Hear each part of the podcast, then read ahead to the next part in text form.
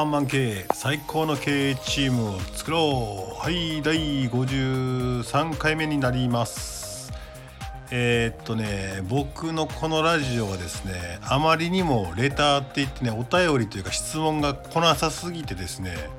なんかね他のね皆さんには来てるみたいなんですけど僕にはまあまりにも来なさすぎてこれは一体何なんだろうなと僕が口が悪いからかなと思いながらえーと、Facebook とか、えー、インスタを使ってですね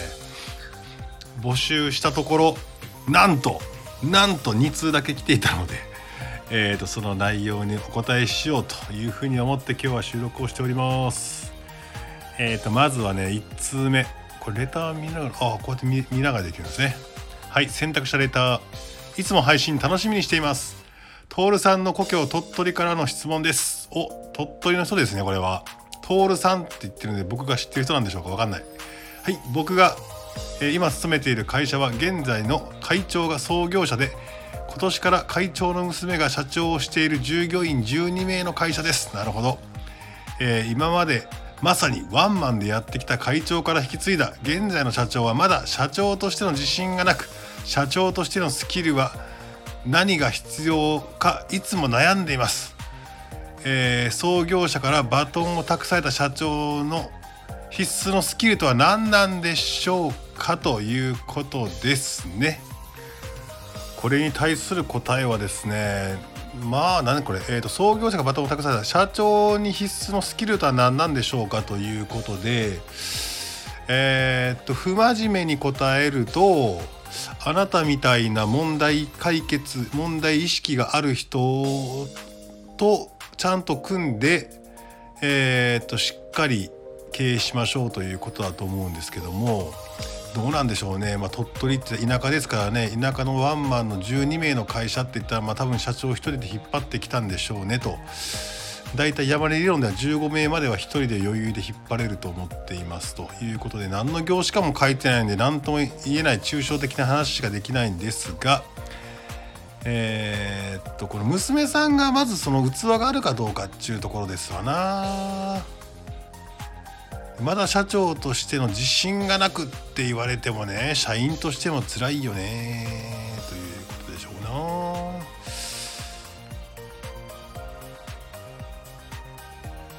な。なるほどな。創業者からバトンを託された社長の必須のスキルは何なんだろうな。まあ一番必須はですねみんなに協力してもらえるかどうかなんで、まあ、キャラクターはあるけど愛嬌だったりとかえー、っとなんか2代目ってよくあるのはですね自分がマウント取り、取らなきゃいけないと思い込んで、えー、っと会社に若いうちに入ってきましたと。勉強ばっかりはしてるからいろんなねコンサルとかに習ってですねあれしろこれしろみたいなわーって書き回す人いるんですけど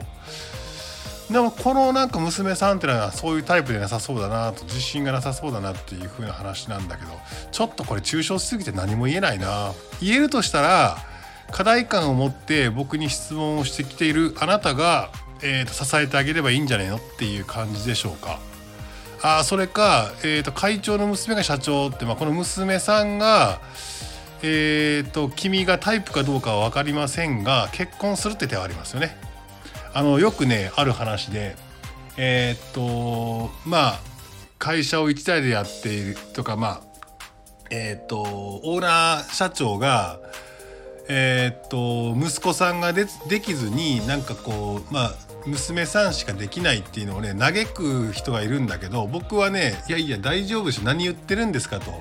男ができたらちょっとそいつに継がせなきゃいけないでしょと。そいつがどんなボンクラかも分かんないじゃないですかと。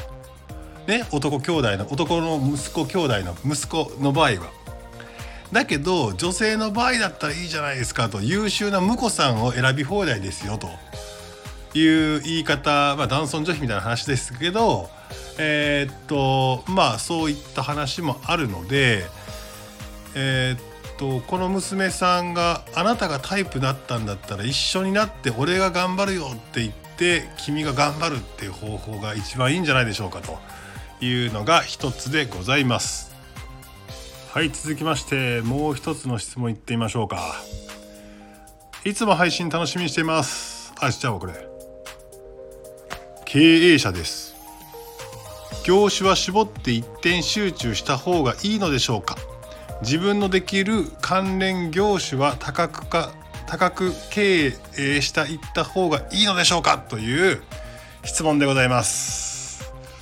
うーんとですね抽象すぎてわからんっていうのが結論ですね。えー、っとどっちもいい時もあるし悪いこともあるからな。何とも言えないな。あとそこの会社の実力っていうのがあってでも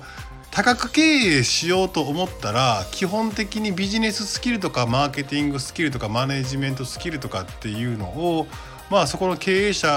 か幹部が持ってないとやらない方がいいですよねっていうことなので基本的には多角経営ができる方がえーと、スキルというか組織のスキルは高いなと思っていて多分そういった会社ってなかなかないからだったら業種絞って一点集中した方がいいんじゃねえかって話だけどだけどその業種自体がもうやべえ業種だった場合は一点集中したら死ぬのよねっていう話があるので何とも言えないんだがでも普通の中小企業を見ていて多角経営できるような会社ってなかなかないんだよな。なんかその業種業態に関しては私得意ですけど後のこと全く分かりませんとか、えー、っっていう人が多いだからプロの経営者というかビジネスマンっていうのがいないなっていう印象ですかね。なんかもう自分の業種業態しかなんか興味がないよみたいな人が多いので、えー、っとそういう感じでいくと多角経営をやれる会社っていうのは少ないんじゃないかなっていうまあ多角経営にしてもどこまでずらすかっていうふうな話があるので、えー、と建築屋が飲食店とかはやめた方がいいなとは思うけどもそれなりにスキルがないとやめた方がいいけどちょっとずらして同じ顧客に対して違うサービスを売るんだとかえー、っと市場をずらすんだとかずらし作戦だったらいいかもしれないですかね。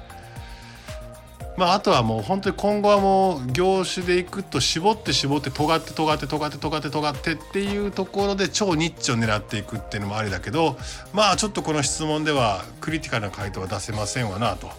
いうようなことですね。なんかレターに答えで書いてちょっとあんまり面白くないなと。なんかもう少しねやっぱレターはね具体的な質問が欲しいですね。なんかね人にレターくださいとかって言いながらレターに対して文句かよっていうふうな話ですけどもなんとなんとなくもう漠然としたことしか言えないのでという感じで今日は、えー、と終わりたいと思います。